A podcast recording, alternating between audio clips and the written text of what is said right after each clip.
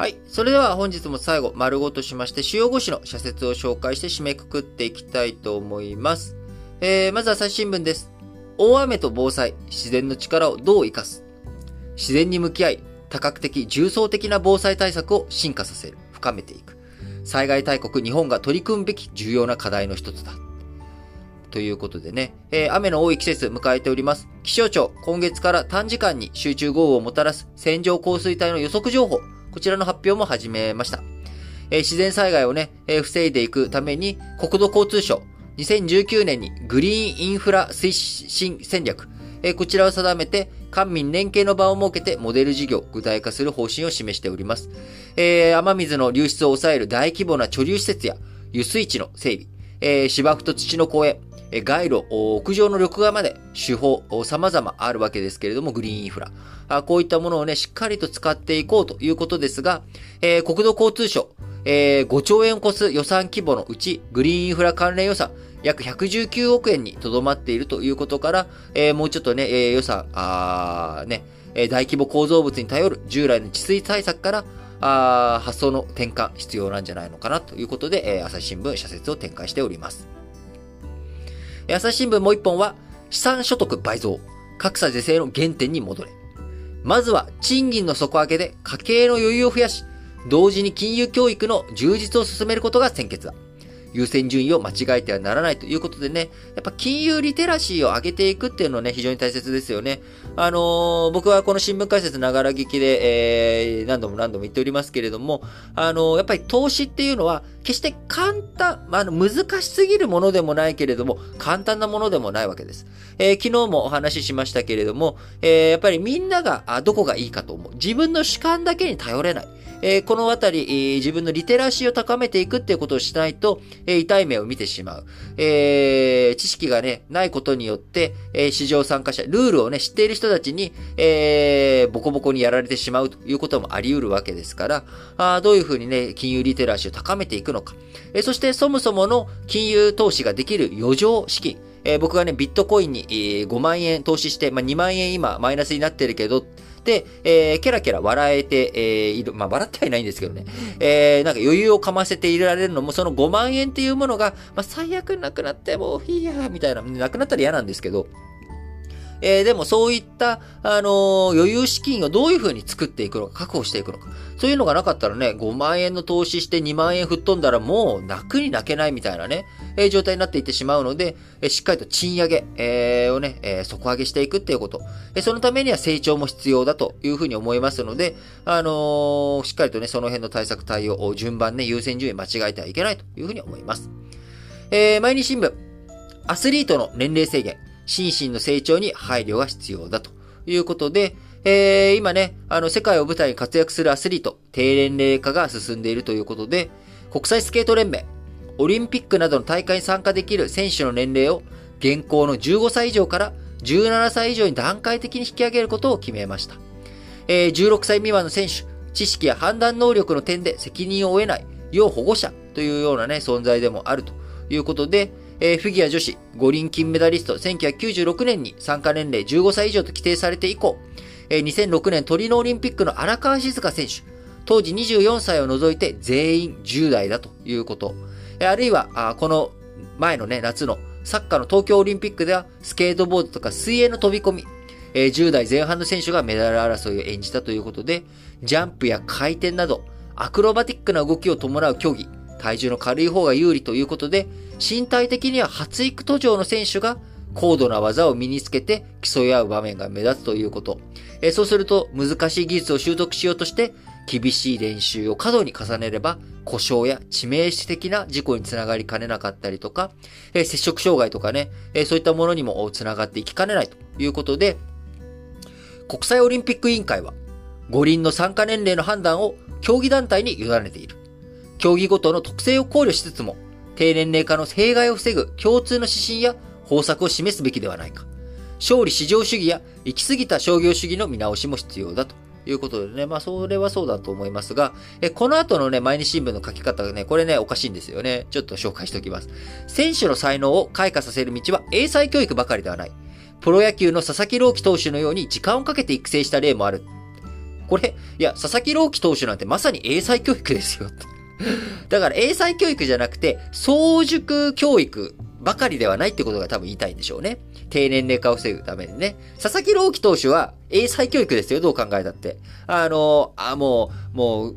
ピッチングコーチがね、えー、もう、1年目の時から1軍とかもうしっかりと面倒を見て、面倒を見てっていう、あれですから、あのー、早熟にね、要は、過度に、投げさせなかったとかね、えー、甲子園とかのね、ところの話とか、まあ、こういったことを踏まえてっていうことなんでしょうけど、英才教育ばかりではないっていうか、選手の才能を開花させるためには、僕は、やっぱ英才教育っていうのは欠かせないと思います。それが、えっ、ー、と、勝利至上主義に基づいたやり方とか、えー、短絡的なね、方向性での教育ではないっていうのはその通りだと思います。毎日新聞、もう一方は、アジアの安定と日本、危機回避へ独自の外交を、中国の軍事的な活動や北朝鮮の挑発でアジアの安全保障環境、厳しさを増している。日本は地域安定のために主体的な役割を果たさなければならない。産経新聞、日本の安保理入り、北朝鮮で中路論破せ日本が安保理の2023年から2024年の非常任理事国に選出された。加盟国中最多の12回目だ。安保理の機能不全は常任理事国のロシアと中国が招いた。再生に向け日本の果たすべき役割は大きいということで、えー、やっぱりね、あのー、僕はね、あのー、ここは、両国を、論破したところで意味がないなっていうのはすごく思うわけですよね。あの、論破。論破したところで別に相手がじゃあ態度を変えるか、論破されたんで、あ、自分たち間違ってること分かりましたって言うわけないじゃんというところがあって、あんまりこの論破せよって言ったところで別に論破することしてもしょうがないんじゃないのかなって個人的には思うわけなんですよね。えー、どういうふうにね、態度を改めていくのか。まあ、論破したところでしゃあないやんっていうふうに思うんですけどね。えー、産経新聞、1ドル135円台、円安に動じぬ経済構造。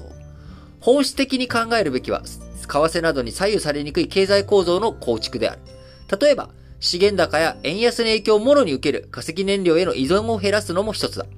それには厳罰をもっと活用することが有効であるということでね、円安の中でね、どんどんどんどん、えー、いろんなエネルギー価格、で別になんだろう、あの、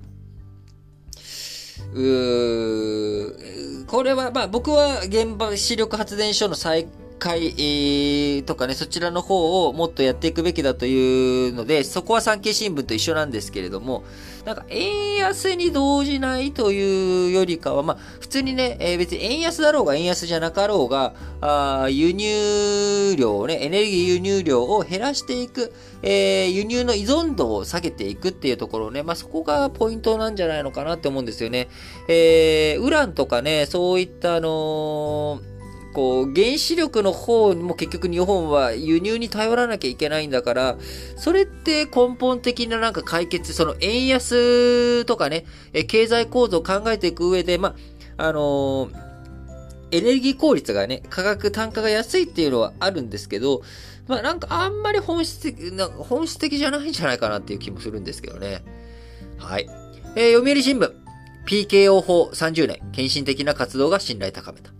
PKO に携わる国の能力向上の支援は大切だが、側面的なサポートだけでなく、部隊を派遣し、現地国と一体となって貢献することが大事だ。候補地の治安情勢を見極め、派遣の可能性を粘り強く探ってもらいたい。読売新聞もう一本は NHK 受信料大幅値下げへ努力を尽くせ。だが、事業の統合配合など、組織をスリム化する具体策は十分に示されていない。持ち株会社の参加に入ることで、子会社の経営の透明性が低下するとの指摘もある。総務省は効率化が確実に進むよう監視を続けてほしい。日経新聞、値上げ期にデフレ経営脱却を。原料やエネルギー価格の高騰、円安を背景とした消費財企業の値上げが一段と進んでいる。各改定を機に、企業は従業員の賃金アップなど、待遇改善も進め、デフレ経営からの脱却を進めるべきだ。最後、日経新聞。処刑案への選択肢を各党は参議院選挙で示せ。通常国会が今日15日に閉幕する。与野党の主張は最後まで噛み合わなかった。7月の参議院選挙で各党は直面する懸案にどう対処すべきか、えー、選択肢を明示し、政策論議を深めてほしいということでね、え昨日散歩してたらですね、あのー、選挙のポスター貼る、あのー、板あるじゃないですか。あれがね、えー、設置され始めていて、ああ、そろそろもう参議院選挙が始まっていく、その準備が始まってるんだなっていうのをね、すごく感じました。えー、これからもね、えー、どんどんどんどん、いろいろ政治論、えー、選挙の話題というものが高まっていくと思いますが、え、この新聞解説ながら聞きもね、しっかりと取り上げていきたいと思いますので、どうぞよろしくお願いいたします。はい。えー、本日もね、皆さんお聞きいただきありがとうございます。えー、ぜひね、皆様のご意見とか、あ、今日ね、僕結構、んなんかこの新聞社言ってることどうなのかなとか、この記事どうなんだろうとか、うーん、うーんってうなるシーン多かったわけですけれども、えー、皆さん自身もどのように感じられたのか、ぜひね、えー、各エピソードの概要欄、こちらに Google フォームの URL 貼っておりますので、そちらの方から皆さんのご意見をぜひ投稿していただければと思います。はい。えー、もうあっという間にね、今週も水曜日ということで、今日乗り切ったら、あと、木金と、もう、週のね、平日の半分過ぎ去るということになりますので、えー、皆さんいろいろと、苦しい時期かもしれませんけれども、頑張って乗り越えていきましょう。それでは、皆さん、今日も元気に、いってらっしゃい